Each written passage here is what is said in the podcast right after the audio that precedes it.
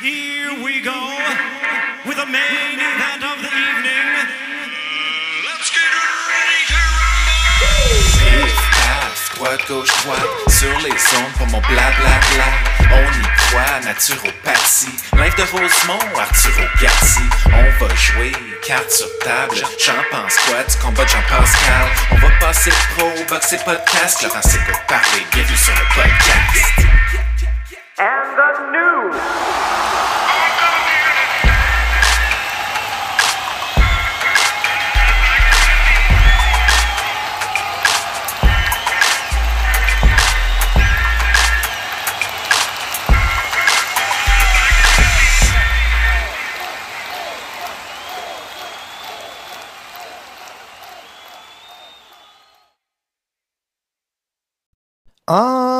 Direct de ton podcast préféré, Laurent s'écoute parler. Tu es présentement à Rosemont, Montréal. Et je viens de vivre une fin de semaine de tous les diables, comme dirait euh, ma grand-mère. Vendredi, vendredi ben, premièrement, je travaille du lundi au vendredi, comme euh, 93% du- des Québécois moyens. Vendredi, je finis de travailler, je fonce chez nous. Ben, je, je remercie euh, David Alexandre Clapin qui m'a donné un livre parce que je suis encore un, un bohème qui vit sans véhicule. Fait que David euh, m'offre un livre gracieusement. Fait que je, je le prends. J'arrive à la maison, petite douche, macaroni au fromage. Et là, je me dirige au centre Pierre Charbonneau. Il y a une nouvelle ligue de basketball professionnel qui est la canadienne euh, East Basketball League avec le Tundra de Montréal. Eh, mais là, il faut que je vous le dise, j'espère que le Tundra, il n'y a personne qui m'écoute. Euh, ça coûte juste 16 piastres. La bière est 12 piastres. Tu sais, la bière, c'est 75% du prix d'entrée. Mais bref, euh, je me dirige là-bas.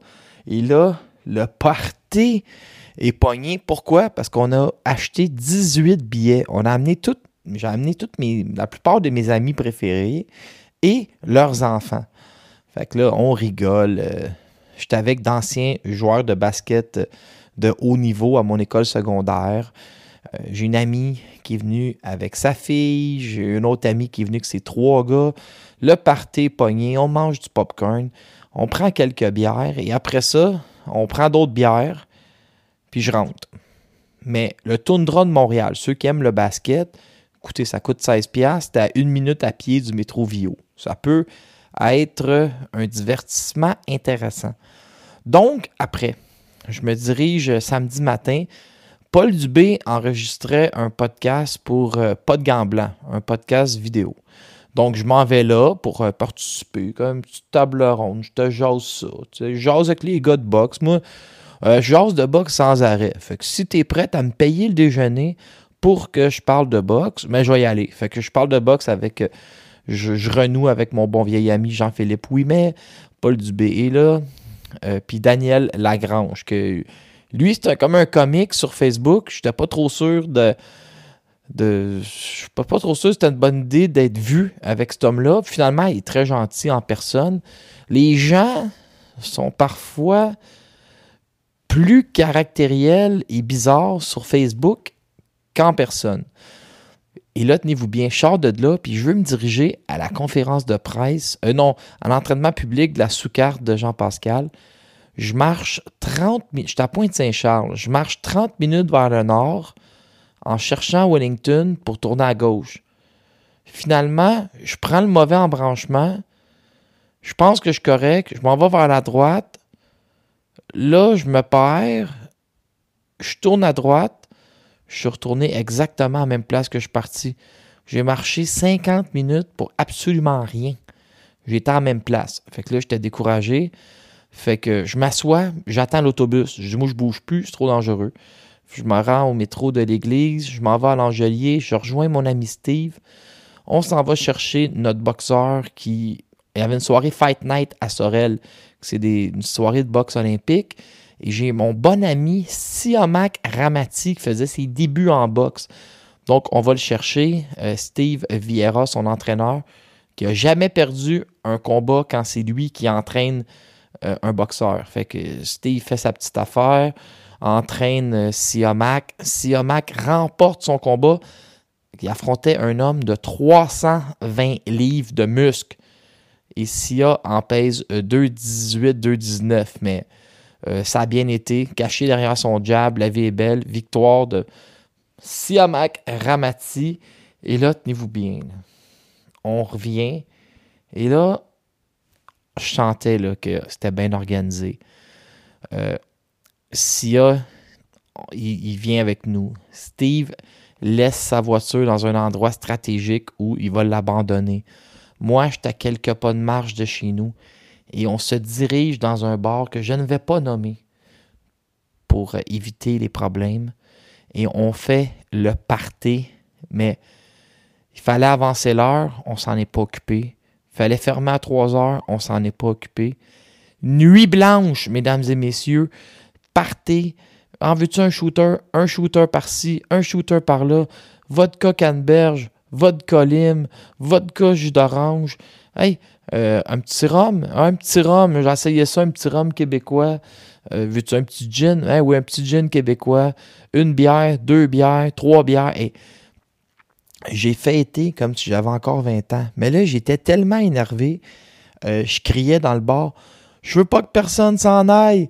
On l'avance pas, l'heure, nous autres. On a, on a fondé le Québec. On ressuscite. Puis là, je criais. Puis là, tout le monde applaudissait en disant On n'avance pas l'heure. Euh, puis, oui, c'était à dérape total. Je rentrais chez nous 5h22 du matin. Parce que d'habitude, je me lève à 4h55 le matin pour faire ma journée et aller travailler je me suis couché plus tard que l'heure que je me lève habituellement. Il euh, euh, faut le faire, OK? Donc, moyen parté. Et là, ben, aujourd'hui, ben, j'ai dormi trois heures. J'étais allé faire l'épicerie. Puis, ben là, répétez pas ça à mon médecin de famille parce qu'il sera pas content, mais je me drogue au Monster bleu depuis tantôt. Comme j'en prends un, là, je suis comme hypé, hypé, comme vous dites les jeunes, pendant 1h45. Là, j'en prends un autre. Là, je suis ré-hypé. Puis après ça, je m'effondre. Là, j'en ai pris un troisième. Là, les yeux m'ont rouvert pour enregistrer justement le podcast que je fais avec vous. Puis après ça, prendre un petit break parce que sinon, probablement que la patate va me sauter. Euh, puis ce, que, ce qui est important aussi, c'est d'annoncer des choses publiquement. J'ai repris 25 livres en mangeant tout croche. Puis je vais pas super bien. Genre, je suis, je suis anxieux. Je suis angoissé. J'ai comme une boule dans le ventre sans arrêt. J'ai perdu le contrôle de mon trouble d'anxiété généralisée. Oui, mesdames et messieurs, je souffle de troubles mentaux que j'essaie de, contrôler. Je suis anxieux comme 12, je suis stressé. Je sais pas ce que j'ai. Ça paraît pas parce que j'ai appris à être un, être un homme spectacle pour vous à la maison. Mais je vis présentement je pense, les pires moments de ma vie, mais je sais pas pourquoi. Ben, je le sais, là, mais c'est pas juste ça, il y a une petite partie qui va pas bien, comme une accumulation, mais j'arrive pas à mettre le doigt dessus. Ça va prendre de l'aide professionnelle, mais j'ai comme, j'ai cette boule-là qui veut pas quitter, puis euh, je sais pas ce que je vais faire avec ça. Et cette semaine, il y aura le lancement de mon documentaire sur euh, Christian Mbili, à TVA Sport et dans 25 pays. Donc, l'introduction, ça va faire assez jaser de ma fin de semaine. Euh, on va parler de Marie-Ève Dicker, des deux galas qui ont lieu cette semaine, des nouvelles à l'international et pourquoi pas, si je suis capable de réparer euh, mon application, je vais mettre des publicités pour faire de l'argent. Je suis j'ai des masques, le, le, le, fameux masque 195 et il faut faire attention. Euh, que voulez-vous, j'aime mes, mes extraits de Claude Poirier dans mon autre application.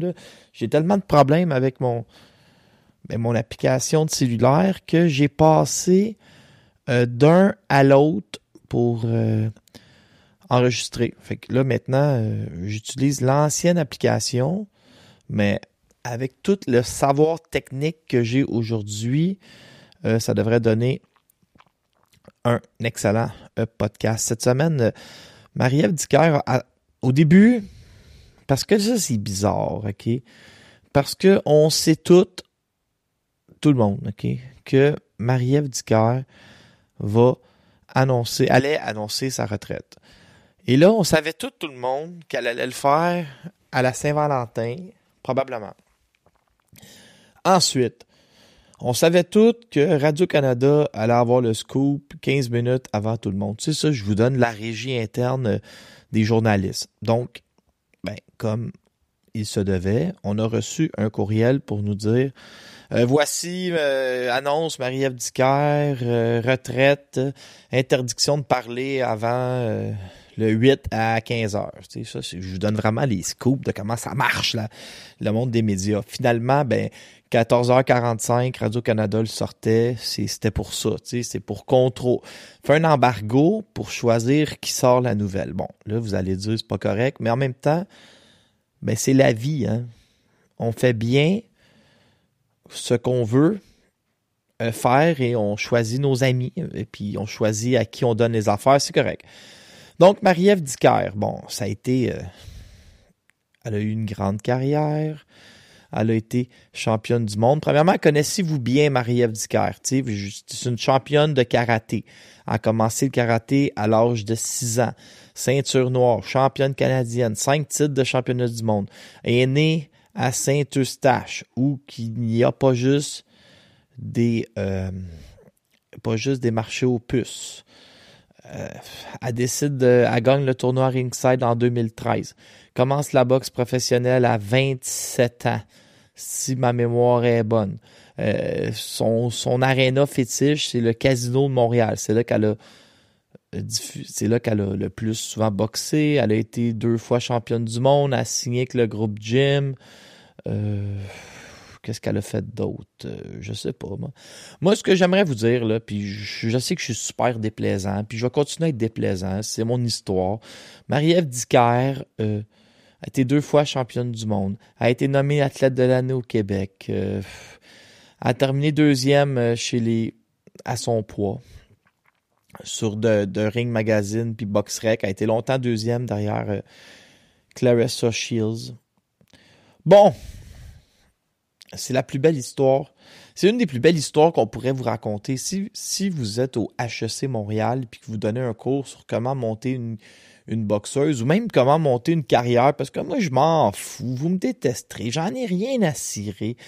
Tout, tout a été fait parfaitement. Marie-Ève Dicker, ça a été une création de son entraîneur Stéphane Arnois, de son promoteur Yvon Michel et de son matchmaker euh, Vincent Morin ça a été du génie. Il savait qu'elle frappait pas super dur. En partant, on est en deux. Je vais y aller. Tout ce qui me vient par la tête. Elle était supposée affronter une fille qui s'appelait Katia Alvarino pour le titre NABF.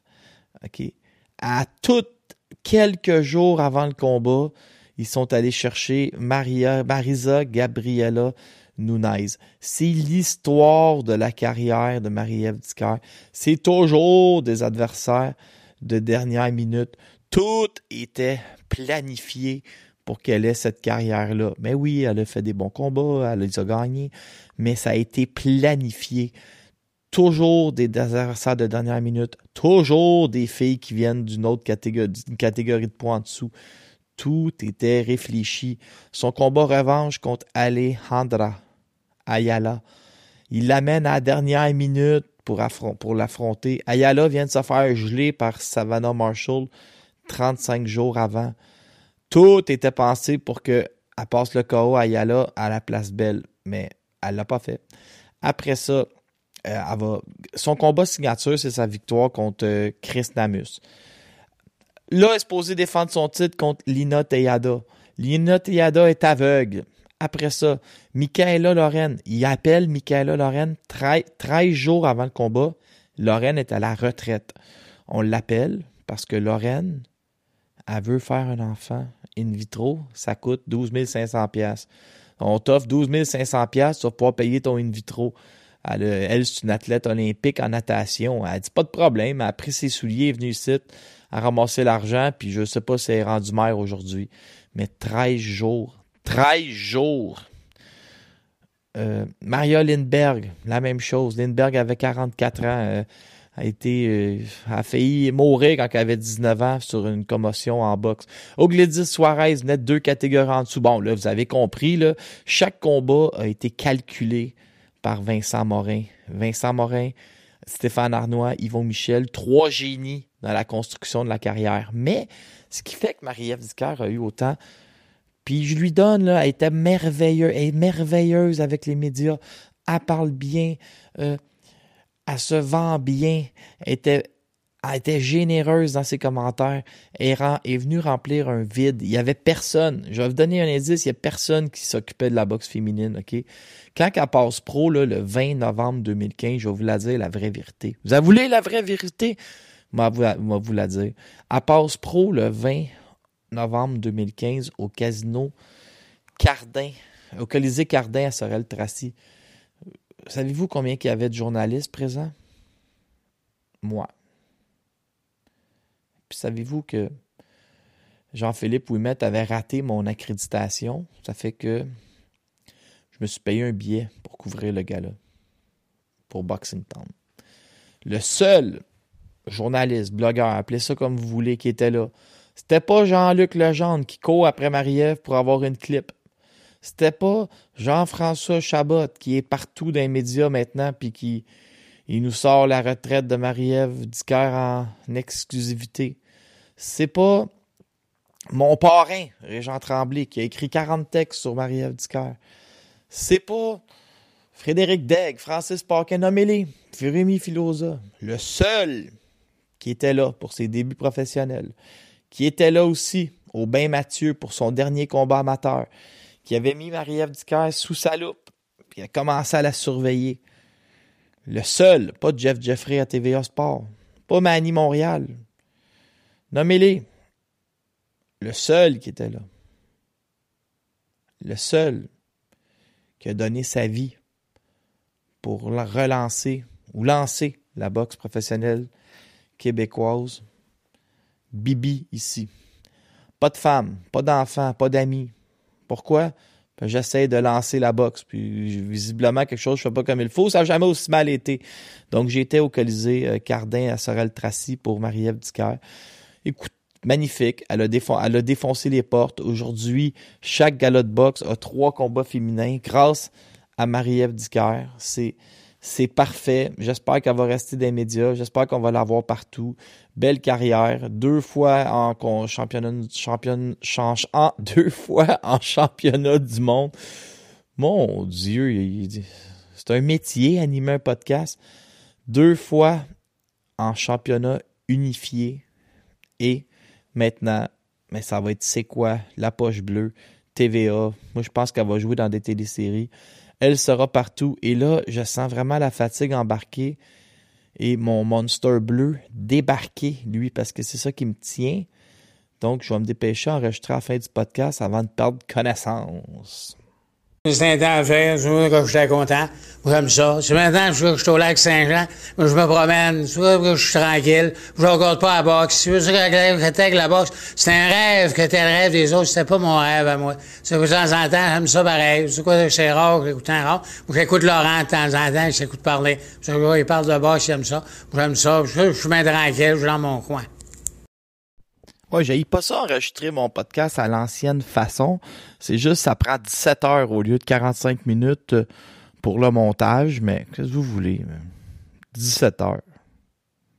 Ça va aller. On a juste ça à faire. Cette semaine, il y a beaucoup. Il y a des semaines comme ça où, mettons, je me sac de tout. Puis il y a d'autres semaines où il y a au moins cinq combats au Canada qui m'intéressent.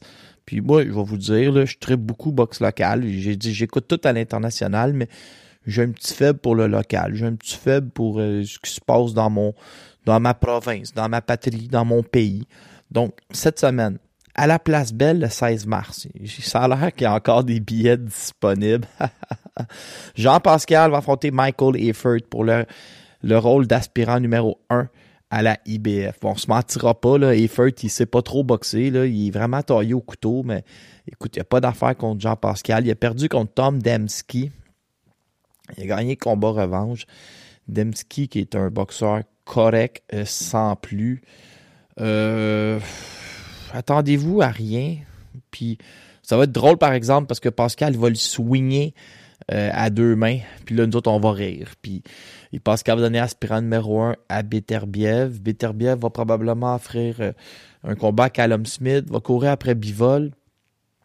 Ça va être intéressant quand même de voir euh, comment la politique puis la game de la boxe va jouer avec Beterbiev et Jean-Pascal. La IBF étant relativement rigoureuse et où oblige son aspirant obligatoire de oblige son champion à affronter l'aspirant obligatoire souvent aux 9 mois. Parfois, va être tiré à 12 mois, mais si, si, exemple, Beterbiev affronte Callum Smith en mai, il ne pourra pas s'en sortir. Il va avoir un an pour affronter Jean-Pascal. Combat qui a été promu au titre de. Ça, souvent, vous allez voir ça, OK? C'est un rôle d'aspirant obligatoire à IBF dans le combat final. Donc, possiblement qu'un inspecteur de la IBF vient ici tant qu'à faire venir l'inspecteur, l'inspecteur t'a déjà payé sa chambre à coucher, OK? Le champion, c'était Gabriel Golas Valenzuela, celui qui a, qui a étampé Evulis, mais il n'a pas payé la sanction pour garder le titre. Fait qu'ils vont se payer le combat. Puis là, Mathieu Germain et Steven Walcox, tant qu'à avoir déjà l'inspecteur de la IBF, mais on swing ça en IBF intercontinental, le gagnant devient rentre dans le top 15. Mathieu Germain contre Steven Wilcox. Très intéressant. Germain est petit, Wilcox est grand. Les deux viennent d'une famille de boxeurs. Les deux ont. Un a quatre frères qui a 100 combats amateurs chaque. L'autre a un frère, mais c'est Martin Germain. C'est pas n'importe quoi. Ça va être la guerre. C'est le meilleur combat de la semaine au Canada. Mathieu Germain contre Steven Wilcox. Jessica Camara, elle, a une adversaire euh, de dernière minute. Il y a eu un remplacement après que Priska Vico ait pété les plombs contre l'organisation loufoque du gala en disant qu'on lui a manqué de respect. C'est Carla Ramos Zamora. On l'a vu contre Marie-Ève Dicker à 142. On l'a vu contre Vanessa Bradford euh, faire la guerre ici à 100 à 130. Après ça, on l'a vu à 125. Et là, finalement, elle a battu Priscovico, l'adversaire qu'on s'attendait à avoir au début. Mais sur une belle séquence, pour vrai, euh, elle a très bien boxé contre les Baudouin en septembre dernier. Et là, elle affronte Camara à 135, je pense. Mais c'est intéressant, les combats, j'aime ça, ces comparables-là. Et le combat est prévu pour 10 euh. C'est pas une mauvaise. Euh, c'est un très bon choix. Joseph Ward, anciennement prospect, va affronter Mario Andrade Rodriguez. Hamada Gale va affronter Lorena Cruz Espuro. Gale, euh, on la lance, là. On la lance, tu sais. Euh, Caroline Vert a un adversaire de dernière minute, Anaëlle Angéville, une Française de 33 ans, qui a subi la défaite en début de carrière. Maintenant, est sur une séquence de quatre victoires de suite. Ça va être intéressant comme combat. Elle aussi, elle était supposée affronter une autre Française, Emma Gongora. Finalement, ce sera Anaëlle Angéville. Et le prospect Yoel Angeloni va affronter Alexander Callisto. Là, quand je vous parle des combats qui sont sur ma liste, que je dois pas manquer, Vanessa Bradford contre Erika Jeannette Hernandez, c'est un combat très bien balancé, 50-50, qui a lieu samedi prochain. Sur la même carte, je surveille Alexander Wojtenko, qui est un Ukrainien gaucher qui a choisi d'aller vivre euh, à Edmonton, en Alberta, pour travailler dans les mines et qui boxe sur le côté. Un on sait jamais. Moi, je vois Ukraine, je, le surveille. L'autre, un combat qui m'intéresse, au début, c'est ce combat-là, je voulais mettre combat de la semaine, euh, je me suis retenu. Movladin Biarslanov, surnommé Arthur Biarslanov. Selon moi, le 140 livres le plus dangereux au pays, va affronter Eric Ensigna. Pourquoi je buzz autant? C'est que Ensigna, il a fait la limite avec Maslow McDonough. Il a même un juge qui avait donné la victoire à Insignia pendant la, durant la COVID. Donc, c'est Benoît Roussel qui avait donné Insignia gagnant. Donc, on a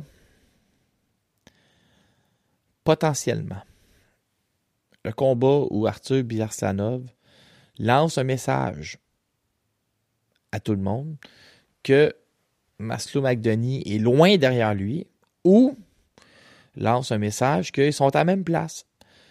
Il ne faut pas oublier que Biarslanov est plus âgé, puis il a déjà fait une guerre avec Agdoni au championnat canadien. Le monde hurlait, puis Agdoni l'avait envoyé à terre avant de perdre au juge. Donc, il y a quelque chose entre Biarslanov et Agdoni. Est-ce que ça va se concrétiser un jour? Je ne le sais pas, mais les deux se checkent, comme, on pourrait dire. Sur la même carte, il y a Brie Harling, mais moi, j'aimerais ça que Brie Harling affronte Martine Vaillard-Bisson en Nouvelle-Écosse, puis qu'on fasse un party, mais on dirait que ça se concrétise jamais. Euh, à Châteauguay,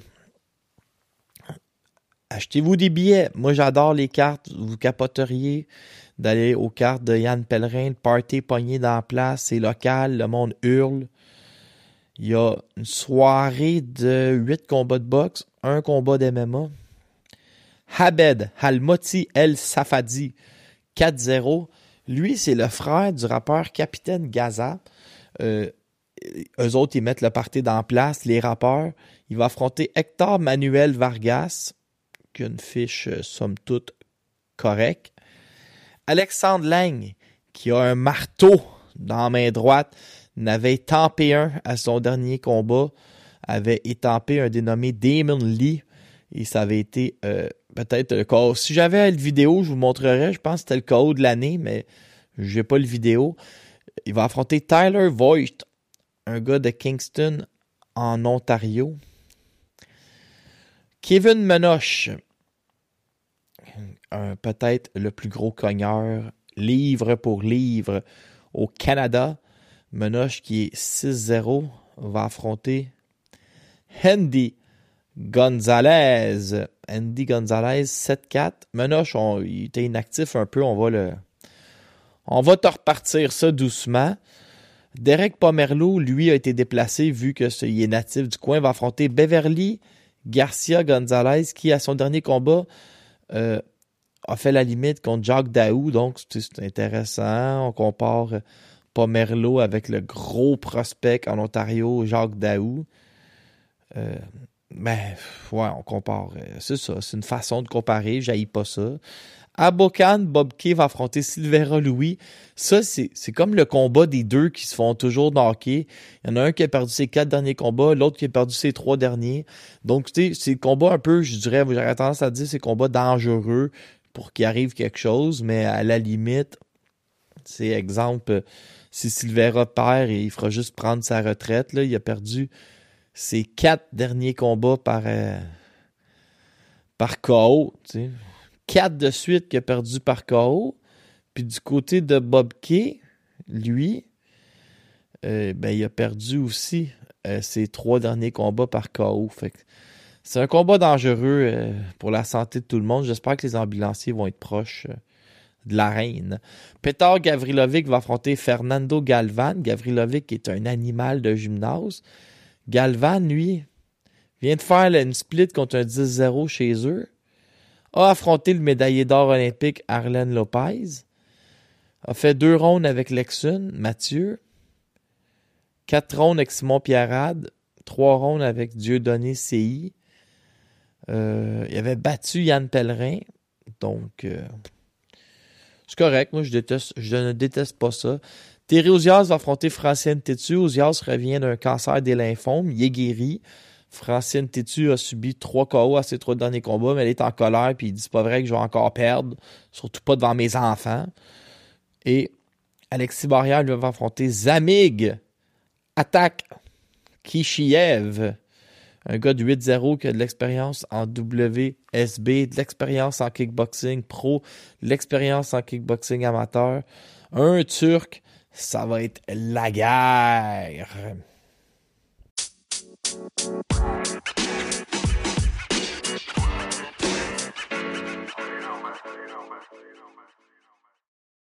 Ben voyons, je viens de découvrir que j'ai une banque de sons pour euh, pouvoir faire des petits euh, des petites interludes. Scène internationale, pas plus tard qu'hier. Tony Yoka s'est fait battre au juge par Carlos Takam. Ça donne de la valeur à la victoire de Arslanbek Makhmoudov, malgré Yann Pellerin qui croit que Makhmoudov avait perdu contre Takam. Je, rappelle que sans les nommer et de façon polie, une autre page de boxe croyait que c'était dangereux pour la santé de Takam de venir affronter Arslanbek Makhmoudov et qu'il rappelait qu'on ne joue pas à la boxe. Il a passé à un round ou deux de battre Makhmoudov, puis il vient de battre Tony Yoka. Chance qu'il vous a pas écouté. Il serait à retraite chez eux à manger des cacahuètes au lieu de continuer à gagner des combats et bien paraître. Jermel Charlot, euh, Charlot a dit à Timzou qu'il était le prochain sur la liste. Timzou qui vient de, de battre Tony Harrison, arrêté quand même assez rapidement par l'arbitre. Alexander Usyk a surpris tout le monde et a surtout surpris Tyson Fury en disant Parfait, je l'accepte, le 70-30. Organise-nous ça. euh, 30% de la bourse, je devrais être correct pour euh, euh, payer mon loyer à la fin du mois. Si on peut penser que un gars comme Fury va faire 120 millions, Usyk va quand même en faire 80 ou 90, ça va être, euh, devrait être capable de s'arranger. euh. Ça va être assez. Ça va être assez finalement. Euh, Qu'est-ce qu'il y a eu d'autre? J'aurais su j'aurais pu prendre des notes, mais. Eddie Hearn ne veut pas opposer Diego Pacheco à Edgar Berlanga. Je sais pas pourquoi. Diego Pacheco, qui est la nouvelle grosse patente. Au début, c'était Berlanga, la- le gros prospect. Maintenant, c'est Pacheco, mais il veut pas l'affronter. Dara Farley a battu euh, Robbie Davis euh, Jr. au troisième round. À chaque semaine, les Anglais nous donnent un gros combat local. Diego Pacheco, lui, a battu Jack Collins. C'est là qu'on a appris que l'autre, il voulait pas le sacrer contre euh, Berlanga. Carlos Takam, c'est un combat très, très, très à son avantage. Puis, ben, il y a un zozo d'arbitre qui a donné ça à l'autre, toujours fâchant. Euh, je pense que le film de George Foreman sort cette semaine, mais je suis pas certain. Mais ce que je suis certain, c'est que je vous ferai un vlog et allez sur mon YouTube, Laurent Poulain. Euh, je suis en train de. Tout ce que je vais faire, je vais le sacrer en vlog en espérant devenir un influenceur et devenir millionnaire. Parce que je fais ça pour l'argent. Mon podcast, c'est pour je fais ça pour l'argent. Mes vlogs, je fais ça pour l'argent. J'attends que quelque chose devienne viral. Une fois que j'ai trouvé le bon filon, je l'exploite puis je deviens millionnaire. Si vous pensez que je fais ça par passion, oui, mais j'irai pas ça faire de l'argent aussi. Parlant de passion, euh, surveillez le documentaire de Christian Billy cette semaine parce que je joue dedans et je suis très bon. Arthur Beterbiev et Callum Smith, il y aura appel d'offres dans les prochains jours. On va savoir la date de l'appel d'offres dans les prochains jours. Eddie Hearn a espoir d'amener ça au mois de mai à Liverpool, si c'est pas contre Bivol en juin. Ryan Garcia et Tank Davis, le party est pogné, les deux s'invectivent, c'est la guerre et j'ai de plus en plus hâte que ce combat-là ait lieu et je crois même que ce sera une victoire de Ryan euh, Garcia. Devon Haney, à chaque semaine, je vous en parle, devrait affronter Lomachenko le 20 mai prochain. On va avoir beaucoup de combats euh, qu'on veut voir dans les prochains mois. Euh, ça va décoller. Ça va euh, décoller. Donc, qu'est-ce qui est arrivé d'autre? Je refais mes affaires. Alexander Usyk et Daniel Dubois, ça va être obligé. Faudra attendre maintenant que Joshua Boitier a refusé un million de livres sterling pour affronter Dimitri Bivol. Il a refusé 600 000 piastres pour affronter Jean-Pascal. Où s'en va euh, Joshua Boitier?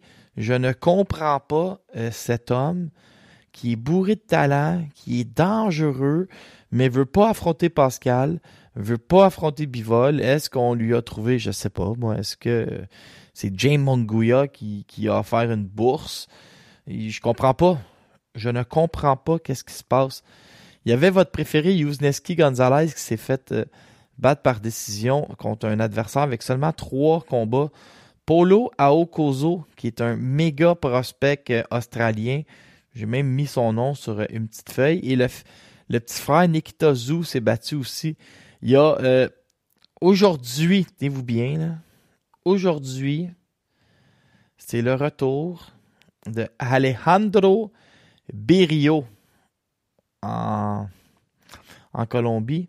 Il a perdu ses cinq derniers combats et il n'a jamais arrêté de se battre. C'est contre lui que Luciane Boutet était devenu champion du monde. Euh, Qu'est-ce que j'avais d'autre aussi? Parce que j'ai toujours des affaires pour vous, jamais loin de noter. Sauf que là, je pense, ça va bien, j'ai échappé mon iPad. Je ramasse tout ça. Les combats de la semaine. Mon, Thomas Östhuizen, qui est un de mes préférés, qui mesure 6 pieds 3, euh, il se bat en, après, en après-midi en Afrique du Sud contre euh, Moussa Ntege. Et c'est le combat qu'aujourd'hui je voulais écouter. Si jamais euh, je trouve un lien pour écouter un combat en Amérique du Sud, euh, j'admets que ça risque d'être assez compliqué. Il y a une carte en Angleterre cette semaine. Paul Fleming qui défend une trolley de titre. Fleming qui est sur ma liste de boxeurs qui monte tranquillement. On a Jean-Pascal, bien sûr, jeudi. On a Callum Walsh qui va affronter Wesley Tucker sur euh, UFC Fight Pass. C'est un gars-là qui a lieu à Boston. Des fois, t'es dans... ça s'écoute bien. J'aime ça, moi, les petits gars-là, jeudi, mais il n'y en a pas vraiment souvent. Et la semaine prochaine, on parle de la, fin de semaine, quelque chose de plus classique. On a pas grand-chose. Je vous regarde ça en temps réel, regardez là. La semaine prochaine, ben on a des. C'est au Canada que ça se passe la semaine prochaine, mais étrangement, euh, je trouve absolument rien à vous donner euh, en Amérique du Nord. Donc, la semaine prochaine, je sais pas, allez au cinéma, faites d'autres choses. On n'a rien à se mettre sous la dent en boxe. C'était ton podcast préféré. Euh, ben, on a Gerald Miller contre Lucas Brown à Abu Dhabi. C'est vrai, je l'avais noté. Puis Jono Carroll contre Miguel Mariaga. Ils se sont payés, euh, ils se sont payés un gala là-bas. Donc, c'était ton podcast euh, préféré. Cette semaine, on surveille bien sûr euh, le combat de Jean-Pascal. On surveille euh, Alexis Barrière on, a. Ah, j'ai oublié, il y a Gabriel, Gilberto Ramirez contre Gabriel Rosado, puis Joseph Diaz contre Mercito Gesta. Je l'avais mis, j'avais mis la semaine prochaine dans mes notes, mais je vois bien que la date ne fit pas. C'est la, c'est samedi prochain. Donc voilà ce que, ce que vous avez écouté. Voilà ton podcast préféré. Euh, très long à enregistrer. Ça m'a pris plus de 7 heures. Je suis fatigué mort. Je vous laisse. Je me couche. Je me réveille lundi. Fais de la vitesse, pas Andrew Ranger. Vous allez me louanger. Au-dessus, pas je suis souvent gelé. Pas un citoyen, un poids lourd, fuck un mi-moyen. Et je vais quand même culbuter. Bien jaugé, bien dosé. Veux toutes les frapper. Shane Mosley.